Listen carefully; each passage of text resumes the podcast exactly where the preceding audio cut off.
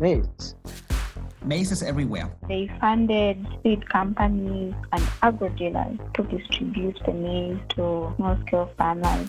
This is the main production that corporations are using to invade the food system of different countries. Profit darf nicht im Mittelpunkt von den Profit can't be the focal point of our food systems. We still have 7% of people with hunger in the rural areas in Zambia. Hunger is one of the biggest crimes in our days. Hunger has always been misunderstood as a problem of food scarcity. It's a problem of power, a lack of power on the part of food producers and the poor. Hunger is not a fatality, we can fight against it. We really need to reconsider all the systems. False Promises, an audio feature about the Alliance for a Green Revolution in Africa by the Inkota Network and the Rosa Luxemburg Stiftung. More and more people are starving across the world. And the situation is likely to get even worse as a result of the COVID 19 pandemic. The UN World Food Programme warns that the number of people facing acute hunger will almost double by the end of the year if no action is taken. Es wird immer gerne das Bild geprägt, dass zu wenig produziert A wird. popular belief is that we don't produce enough, and if we just produced more across the world, fewer people would starve. But this is a total misconception. There's a surplus of commodity crops being grown and rotting outside of silos. Some people have called it a global grain glut. So it's not for a lack of food. Hunger ist ein strukturelles Problem. Hunger Wir haben is a structural problem. rund um den Zugang, So we have a problem Problem regarding um access, a problem regarding usage, and not a production problem.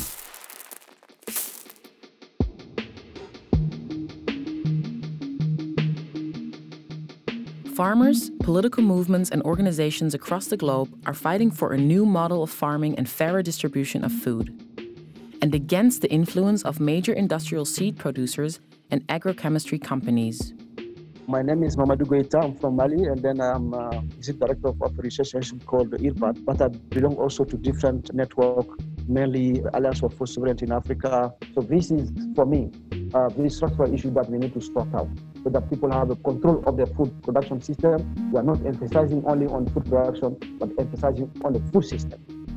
Wir brauchen ein We need a sustainable concept that accounts for the needs of the small scale food producers and the consumers. Mein Name ist Lena Bassermann.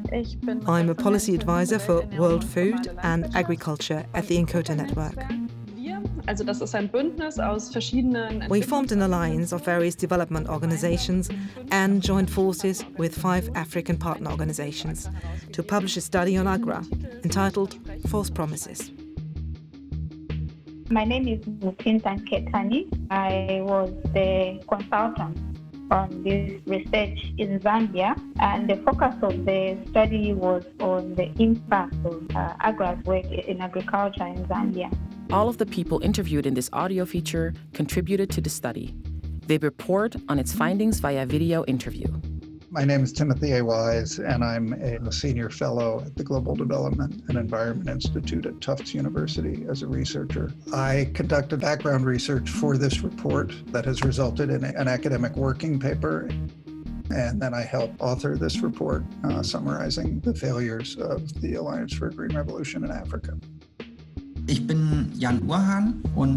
I coordinate the Rosa Luxemburg Stiftung's Food Sovereignty Program, based in Johannesburg in South Africa. False promises? Failures? Agra? What exactly are we talking about here? Agra steht wie der Name The name schon Agra already says it all. It stands for the Green Revolution. AGRA is short for Alliance for a Green Revolution in Africa. und hat ein extrem starkes And it gets a huge amount of support from influential players.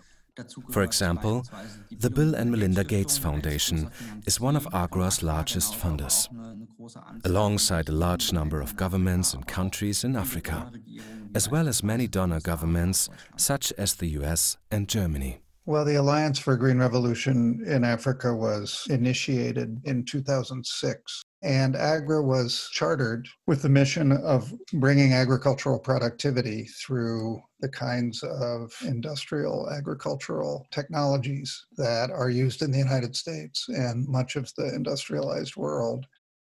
AGRA operates in numerous African countries, cooperating with ministries of agriculture and state research facilities which help determine agricultural policy. AGRA also helps establish private sector initiatives at local level and supports them with aid and loan programs. So AGRA is a key player. It came on a philanthropic way, but mm-hmm. introducing industrial system and giving space for corporate industry to access to smallholder farmers in their villages. Sie gelten als wichtiger Akteur. They are viewed as an important player in the battle against hunger because they're very skilled at influencing the narrative. AGRA set out with ambitious goals. It aims to reach 30 million small scale farming households, currently in 13 focus countries. That would account for nearly all small scale farms operating in these countries. It aims to boost their productivity by 100%, thereby doubling the income of 30 million small scale food producers. The ultimate goal is to halve poverty levels in 20 African countries by 2020. Diese selbstgesteckte Agrarfrist ist mit 2020. Now that we've reached AGRA's self imposed deadline of 2020, it will of course be interesting to see to what extent have they achieved these goals. Well, I tried to get AGRA and the Gates Foundation to cooperate in sharing some of their own results. They declined to cooperate and provide any of their own data showing their results. So, what we did was used national level crop data to try to see whether there is indeed a yield or productivity revolution going on in AGRA countries.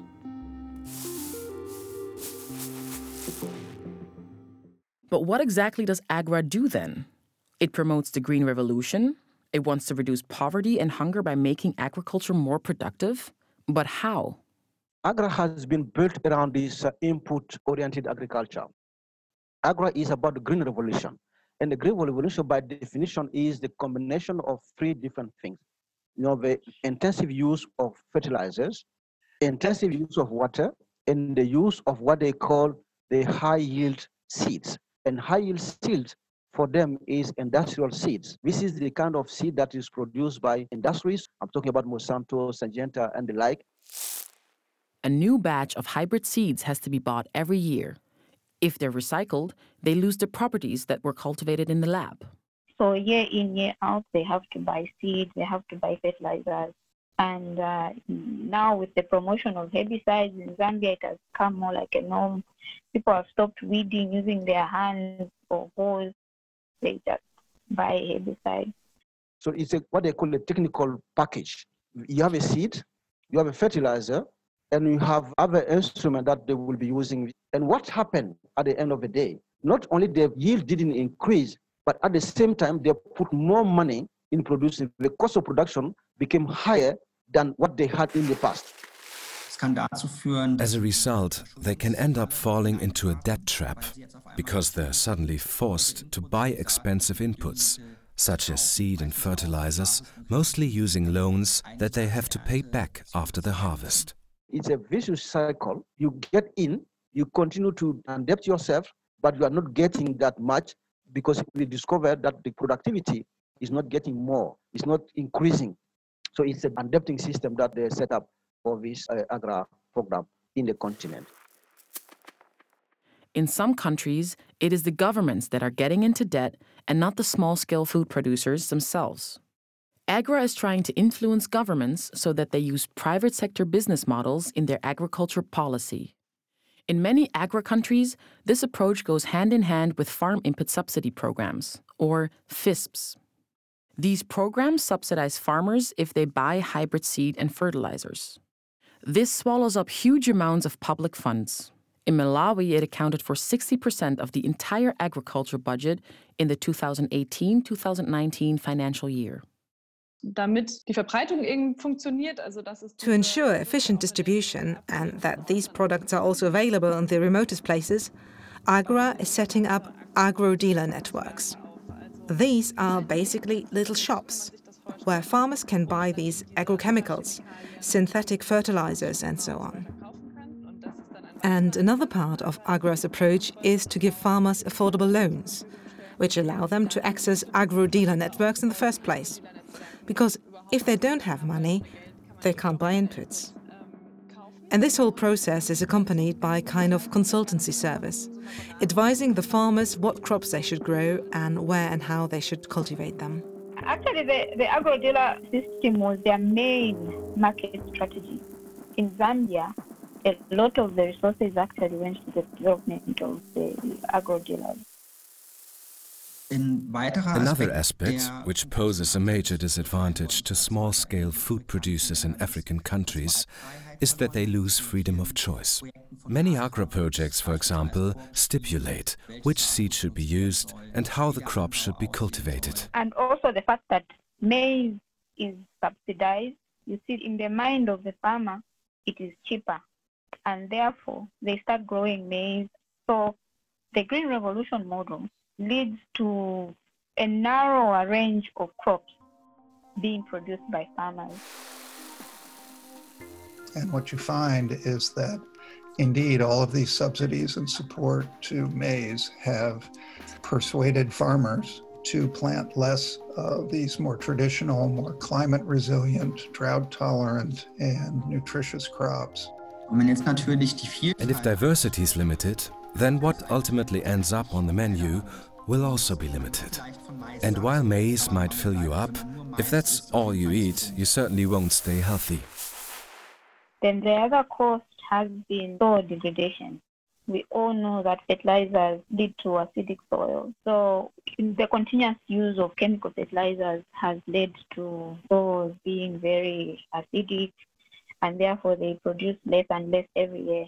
And for farmers to continue having the same yield, it's either they clear new areas or they put more chemical fertilizer onto their crops. So you all know that if you put fertilizer, I'm talking about chemical fertilizer in the soil, it will feed only the plant, not the soil. One of the challenges of the green revolution is the loss of biodiversity. That includes the plants, the water resources, insects, and animals around because of the extensification. It's a familiar image across the world. Vast fields of maize, monoculture, farming machines on large fields. Trees and bushes have vanished due to the extensification of arable land. Yeah, so without tree cover, the areas are prone to drought, and also it is easy for the soils to get eroded, which immediately causes soils to lose their fertility. Farmers stop growing different types of food, and as a result, they lose sources of food and plants that could normally sustain them in times of drought. This is a particularly serious loss today as farmers are increasingly feeling the impact of climate change. So they end up being very vulnerable to the effects of climate change. So, input intensive agriculture is problematic. It is not sustainable, damages the environment, and poses a risk to small scale food producers in terms of income and food security. There's actually no better safeguard against the effects of climate change than diversified cultivation and, above all, cultivation using farmer's seed. So, if we drive farmer's seed off the market and replace it with industrial seed, this weakens local farmers' defenses against the effects of climate change. And how has Agra performed when it comes to the goals it set itself? What do the study's figures show? As far as doubling productivity is concerned, they were aiming for 100%, but ended up with 18%. So they didn't reach the goal. Agra's goal was to achieve 100% increase in productivity by 2021. In Zambia, clearly this was not happening. It also failed to achieve its goal of increasing the income of 30 million small scale food producers. Overall, poverty levels in the 13 Agra countries are still extremely high. And the sad part is that they tripled maize production. Maize is the staple crop, uh, staple food crop in Zambia. And yet, um, rural poverty remained at 78%, extreme rural poverty did not move down at all with that massive increase in maize production. Das dritte Ziel in 20 afrikanischen Ländern. And they spectacularly failed to achieve the third goal of halving the hunger figures in 20 African countries. Since AGRA was established, hunger figures in the 13 AGRA focused countries even increased by 30%, equivalent to 30 million people. So, if AGRA is missing its goals, what is this really about then? AGRA promotes maize in part because it's a crop that Western industrialized agriculture has put a lot of research into and has produced a lot of new varieties of maize that can be sold to farmers. So it's not unfair to look at this um, as a way to increase sales by Western companies. So the Green Revolution model is mainly focused on the private sector led agricultural market. It's all about money, of course. Because while the harvests of the small scale food producers fail to yield the promised green gold, agricultural companies have already pocketed their profits. And we're talking about vast sums of money. Since it was founded 14 years ago, nearly a billion US dollars have flowed into AGRA's coffers, mainly from the funds of the Bill and Melinda Gates Foundation. But governments in the US, the UK, Germany, and other countries have also provided generous subsidies. And another field of activity that they advertise a great deal is their involvement in policymaking and the extensive lobbying of governments. They then call this consulting, meaning they promote legislation which creates favorable conditions for fertilizer manufacturers and industrial seed producers to launch their products onto these markets. Das kann auf der einen Seite bedeuten, dass nur noch das Saatgut der On the one hand, this could mean that states will only support industrial seed, which is generally hybrid seed. This may also result in farmer seed being driven off the market.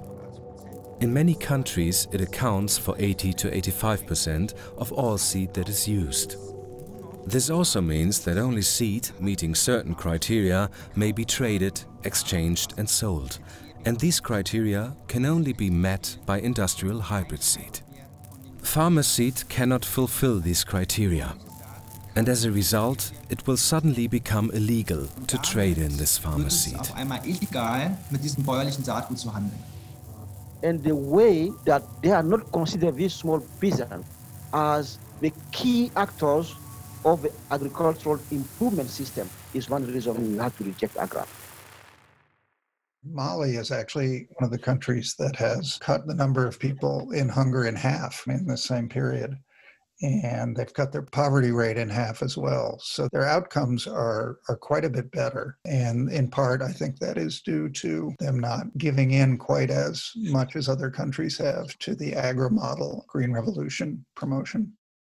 Mali has been a key player in the region, West Africa, even in Africa, in the protest against Agra. We organized a big meeting with 43 African countries representing small-scale farmers, a big event that we entitled the Agro-Ecological Alternative to Agra. That was 2007. It was just one year after they started. And then we organized in 2009 marches in the street protesting against the fertilizer that we're bringing, protesting against the kind of hybrid seed, and just fighting for what we call farmer seed. This is why in the 2010, we had a seed law in the country, and farmers have been key players in this dynamic. Mali was the first country in the world to include the concept of food sovereignty on the government agenda. And in 2010, a seed law was passed which guaranteed small scale food producers the right to their own seed. These are the seed that they are owned by farmers first. They can use, share, give for free to everybody. There is no patent on it. So farmer seed is a farmer-owned seed. And there is no uh, legal constraints on the seed. Yeah, I think there's a lot to learn from the Mali example. Hunger, it's not surprising that hunger has gone down because they've focused on small scale farmers and they have given them more land and better land. And they've prioritized not just one crop like maize, but a variety of crops, including traditional crops.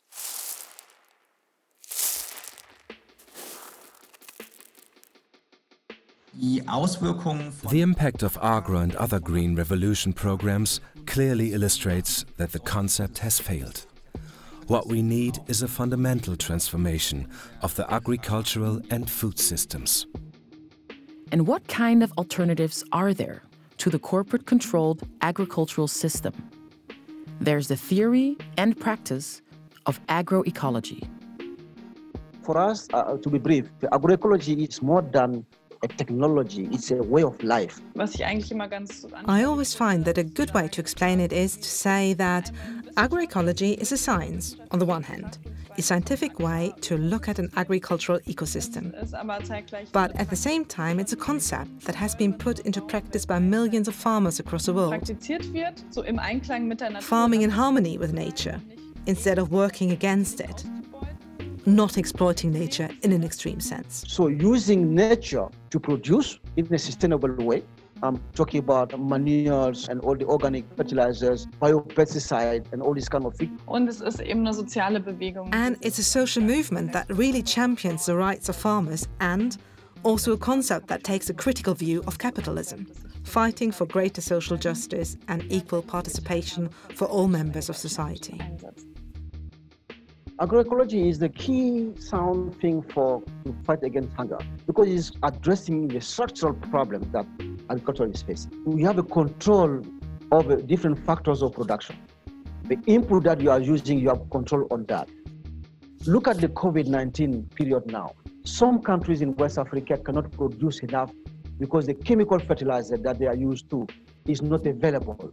Borders are closed. We don't have this problem in Mali we produce what we eat, we can sell, we can export, but we put emphasis on the food system to satisfy our need. And there's also plenty of evidence to prove that this actually works. Sometimes you get critics who say that this is a romanticized idea of an idyllic business and that it doesn't work like that in practice. Well, there's a study that has recorded increases in income of up to more than 200% in several regions of Brazil we need to emphasize on what we are doing on agroecological way with agra is not the way to lead us to this transformation. Although Zambia was just admitted to the alliance, I would ask my government to withdraw its membership. But I would also want the government to eliminate these expensive farm input subsidies that don't help our farmers, but instead channel the resources towards promotion of more policies that respond to the needs of small-scale food producers on the basis of the study and what we've discovered about Agra, we have a very clear demand. We are calling the German government to stop funding Agra. If the Gates Foundation or Agra has data that somehow contradicts these findings, they should publish them. It's scandalous that they haven't published any serious evaluations of their work, given that $1 billion has been spent supporting this project over, over the last 14 years donors, cooperating partners, maybe they should stop funding models that undermine farmer managed systems and farmers' rights. African governments, uh, they have to stop this relationship with AGRA and just do for other strategies that we have been uh, pushing them to do. On a global level, this means that donor countries must make backing agroecological approaches a far greater priority. This means that they should provide much more support to agroecological programs and also develop far more of their own agroecological programs and allocate their funds to that effect. It's important to point out that research into agroecology is massively underfunded worldwide in comparison with research on industrial farming systems. This is a major gap, and we believe that this gap has to be filled.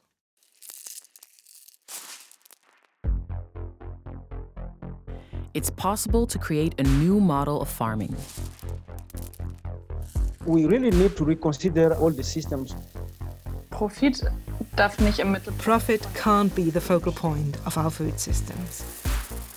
Farmers are not farming for profit in much of Africa. They're farming for food security. We still have 7% of people with hunger in the rural areas in Zambia. Hunger is not a fatality, so we can fight against it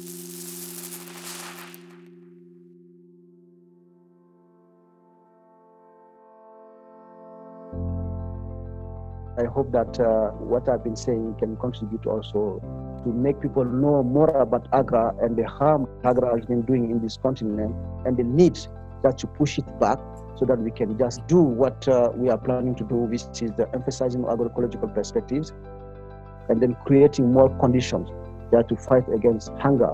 That is not a fatality, but is structural, and we have enough instrument to fight against it if the solidarity is on board.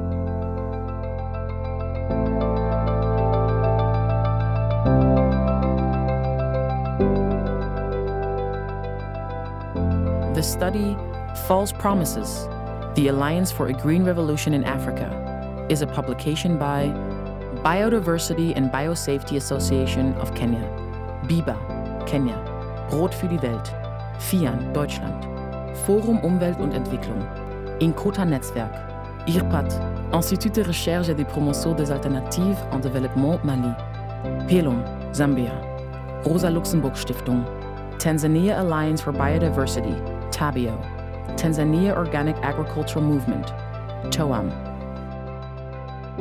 The study has been published in English and German and can be accessed on the website of the Inkota Network and the Rosa Luxemburg Stiftung. The links can be found in the podcast description. False Promises is an audio feature by the Inkota Network and the Rosa Luxemburg Stiftung about the Alliance for a Green Revolution in Africa. Produced by Studio Lärm.